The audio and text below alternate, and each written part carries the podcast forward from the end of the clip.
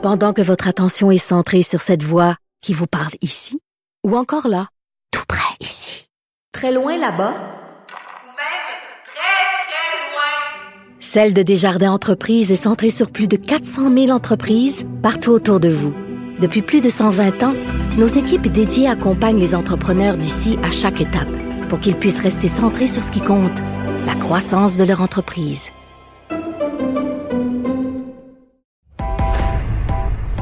Il connaît tous les dessous de la politique. Chef du bureau d'enquête de l'Assemblée nationale. Antoine Robitaille. Là-haut sur la colline. Là-haut sur la colline. Cube Radio. Bon mercredi à tous. Aujourd'hui à l'émission, à l'occasion du jour du souvenir, Pascal Bérubé du Parti québécois nous parle de Léo Major, qui a libéré une ville à lui seul pendant la Seconde Guerre mondiale. Un héros en l'honneur de qui il a fait adopter une motion à l'Assemblée nationale aujourd'hui. Adoption que le gouvernement a toutefois voulu sans débat, ce qui a vexé M. Bérubé, qui y voit une sorte de volonté de réduire le Parti québécois au silence sur ce type de sujet. Ensuite, Signalons qu'en balado et en balado seulement, c'est le retour de la chronique linguistique avec euh, Lionel Méné, avec qui on discute de la querelle en France autour du genre de COVID. Doit-on dire le ou la COVID? L'Académie française a finalement choisi, au début du mois, le féminin, comme le Québec. Mais ça demeure très contesté et l'usage en France est masculin. Mais d'abord, mais d'abord, on reçoit une grande dame de la radio que je connais très bien et qui devient ces jours-ci une essayiste.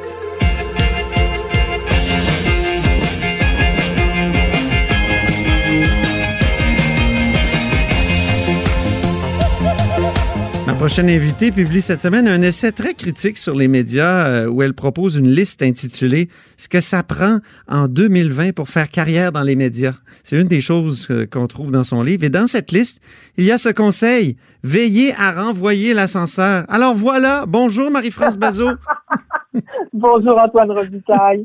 Sérieusement, j'ai j'ai beaucoup de gratitude pour vous, Marie-France. Je suis nostalgique de nature, donc euh, je souffre du temps qui passe et j'ai des souvenirs absolument extraordinaires d'indicatifs présents à Radio-Canada et de Bazo.télé à Télé-Québec. Mais aussi, j'ai été un auditeur fidèle et attentif de plaisir que vous avez animé avec Pierre Bourgault à Radio-Canada. Puis, euh, j'ai beaucoup appris dans cette émission-là. Donc, euh, à vous lire, on comprend que cette émission-là, euh, Plaisir, Marie-France, où vous vous moquiez du politiquement correct, on se souvient que vous disiez auditeur triste et tout ça, euh, ça serait plus Ah oui, possible oui. aujourd'hui, hein? Mais c'était, non, c'était le début, de toute façon. C'était le début du politiquement correct et c'était un politiquement correct plus, on comprenait pourquoi, c'est pour donner euh, l'accès à, à des postes, à, à- à des groupes, dont les femmes encore à ce moment-là, Ben oui. qui, qui étaient euh, qui avaient plus de difficultés euh, à accéder à des postes euh, bien rémunérés, mais euh, c'était c'était l'époque aussi où on appelait euh, un nain euh, une personne verticalement challengée ou ce genre de truc-là. Il y avait encore moyen, on, on pouvait encore en rire. C'était le début. Ce n'est pas devenu la chose très idéologique et très rigoriste que c'est devenu. Fait qu'il y avait, on avait un plaisir aussi par rapport à ça, effectivement. Oui. Et, et c'est pas, c'est pas, je suis pas dans la nostalgie non plus Non? de cette émission-là. J'en parle parce que, puis je suis pas dans la nostalgie en général. Je pense que vous le savez assez bien, Antoine. Ouais. Mais euh, j'en parle parce que ça a été mon école de médias, puisque je n'ai pas fait de, de cours de communication, mais que j'ai carrément appris à, en fait, j'ai appris à faire de la radio professionnelle, à faire des entrevues, et j'ai appris la liberté qu'on pouvait avoir dans les médias avec, avec Pierre Bourbeau. Donc, c'est un peu un, un- un hommage à mon mentor, mais j'ai appris euh, de, de, de, de façon assez, euh, assez fracassante avec Ouais. cet homme qui ne s'embarrassait pas de, du mot non. C'était incroyable cette émission. Moi, je me souviens de- d'après-midi, de, samedi après-midi, à, à éclater de rire en faisant de la peinture, puis ce qui était extraordinaire. J'ai des très beaux souvenirs. Mais je pense que Pierre Bourgault, et j'aimerais avoir votre avis là-dessus, il aurait été annulé aujourd'hui. Il aurait été mis au banc des médias complètement. Carrément. Ah oui, oui, il, euh, oui, il l'aurait été. Il l'aurait été certainement. Euh, Il a déjà été suspendu, mais il a dit des choses euh, Oui. aussi. euh, quelquefois, oui. il serait Euh, tombé dans la vague, moi aussi, j'imagine. Euh, Oui, absolument. Je pense que oui. Euh, c'était vraiment une autre époque. C'était et, et lui-même était non seulement on parle de on parle de, de, de, de paroles et de, d'émissions qui se déroulaient il y, a, il y a 35 ans, donc à une autre époque, mais lui-même était d'une autre époque. Euh, ouais, ça aurait, ça aurait été. Euh, mais combien intéressant. S'il avait été annulé, euh, on aurait perdu tout le bon côté de, de, de Pierre Bourgault, qui était un esprit d'une clarté euh, inouïe. Et, Je ne sais même pas s'il aurait eu un micro. Je ne veux pas le faire parler parce que j'ai horreur de faire parler les morts, ouais. mais euh, est-ce qu'il aurait même eu un micro? Je ne sais pas. Il était tellement euh, indocile, tellement imprévisible, tellement euh, et, et constant en même temps. Euh, je suis pas convaincue que, que lui ou que Pierre Follier non plus aurait eu une, une chronique encore aujourd'hui. Euh, des esprits libres. C'est vraiment des esprits très, très, très, très libres comme on en rencontre plus vraiment. Mais- Euh, je suis même pas sûre qu'on qu'on leur tendrait un micro ou on leur donnerait un- une colonne. Même s'il y avait peut-être des choses condamnables ou euh, tout ça, mais est-ce- ça, euh, là, j'y tiens. Vous n'êtes pas un peu nostalgique de cette époque-là? L'époque de la bande des six aussi, euh, à laquelle vous avez Ah participé. les ah, médias non, étaient, ah, non. étaient, et vous dites, c'était, ils étaient plus libres, je- si, si je vous comprends bien, si je vous lis bien, non?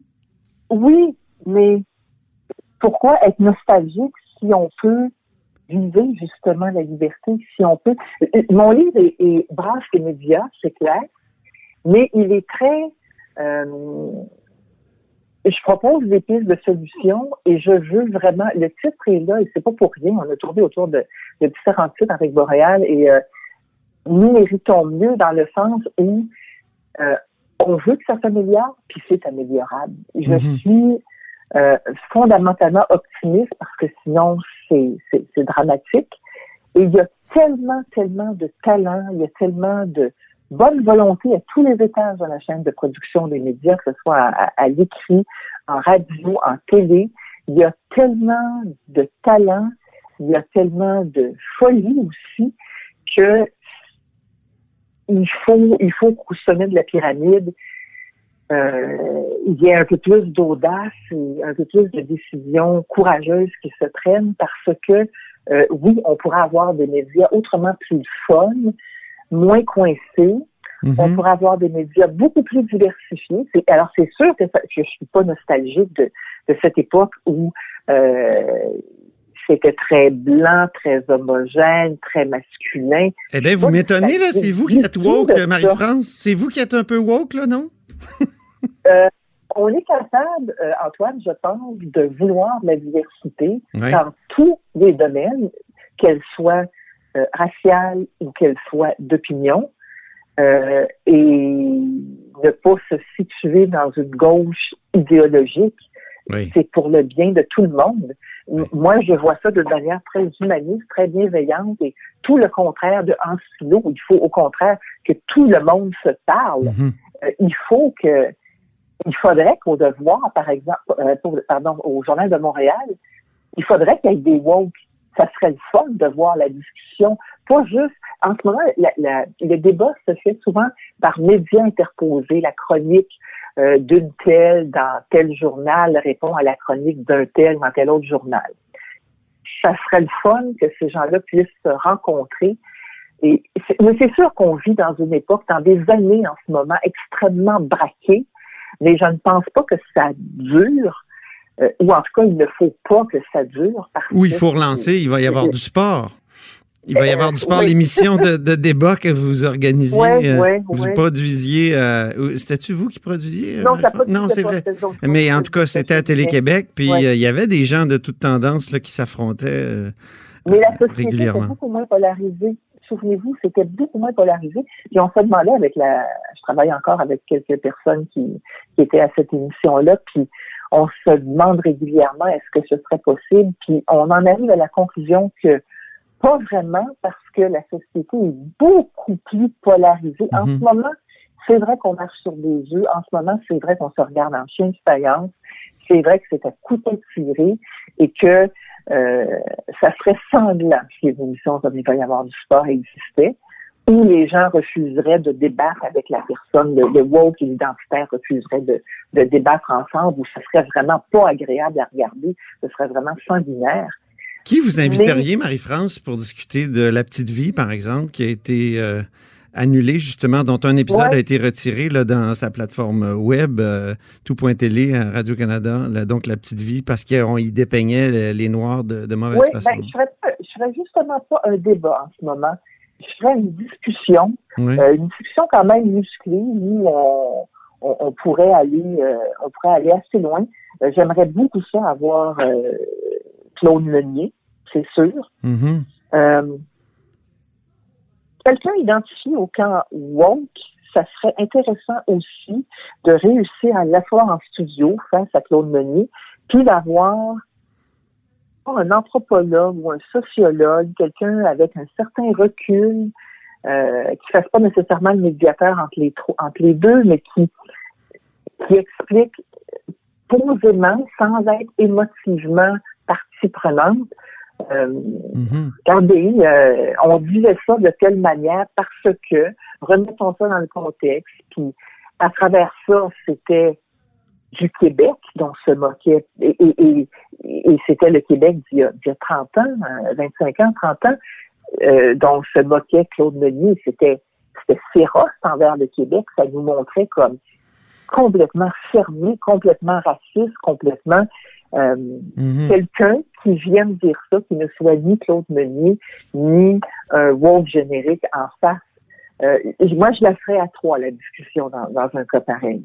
Mais là, c'est Ouais. vraiment à brûle pour point, là, quand- Oh, quand oui, oui, c'est ça. le sauvage. Mais- Parfois, vous parlez du journalisme, parfois, vous parlez des émissions, euh, même des, des- des émissions de débat et tout ça, dans un, un même continuum. Donc, le journalisme et programmation télé, c'est dans un même continuum. Euh, Est-ce qu'il n'y a, est-ce qu'il y a pas une confusion, là? Est-ce que c'est pas deux choses bien distinctes ou les deux participants au débat public, euh, il faut justement parler des deux en même temps? Il y a un fond d'air du temps qui appartient à tous les médias. Euh, par contre, euh, je fais quand même des distinctions. La radio n'est pas la télé, qui n'est surtout pas les médias écrits. Euh, il y a des il y a des manières de faire, entre autres, si on parle juste de production puis de euh, du contenu fini.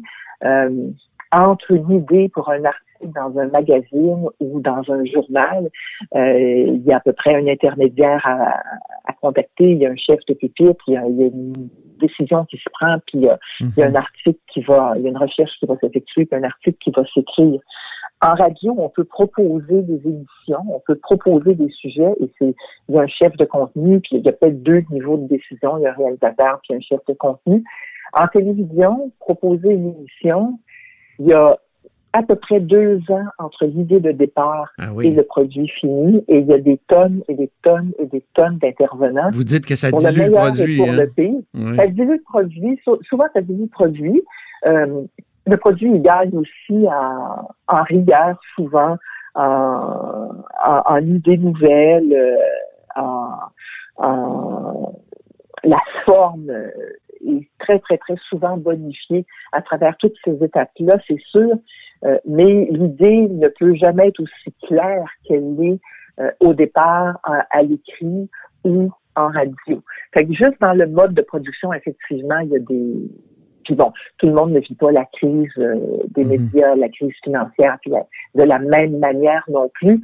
Euh, mais en général, quand je les mets dans le même bateau, c'est que il y a le même air du temps qui, Mhm. qui nous confronte, qui nous marque, puis qui. Ben, vous dites à un Ben, moment donné, vraiment euh, ce qu'on fait. Ouais, il faut être de plus en plus souple sur ses principes pour survivre dans les médias. Euh, J'ai trouvé ça euh, dur comme phrase. Pourquoi vous dites ça? Mais c'est vrai. Oui.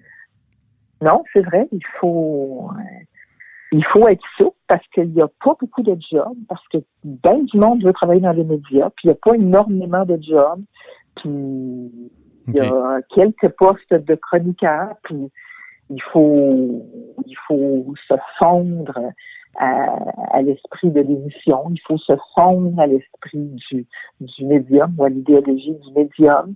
Euh, il faut, en télévision, ce que je viens d'expliquer, il faut, Oui. il faut être souple si on veut que son, son produit. Là, je parle comme productrice. Si on veut que son, son produit soit choisi dans un premier temps, puis euh, diffusable après ça dans un Ça prend des A. temps. Ça prend des Euh, A partout. il y a- il y a- ça prend des A, bien sûr. Ça, c'est Il bon. il y comme- il y a beaucoup de compromis. faut à rappeler aux gens là, ce que c'est qu'un A, là, c'est une personne, euh, une personnalité Ah, une publique que tout le monde connaît. Ouais, c'est ça. que tout le monde connaît.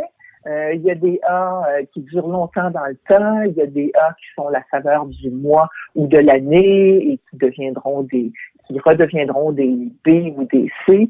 Euh, c'est une espèce de galaxie euh, euh, très, très évidente et en même temps très très fragile parce que c'est ça, on n'est pas un A éternellement, Ben non, mais il y en a quand même des A euh, plus euh, je suis curieux.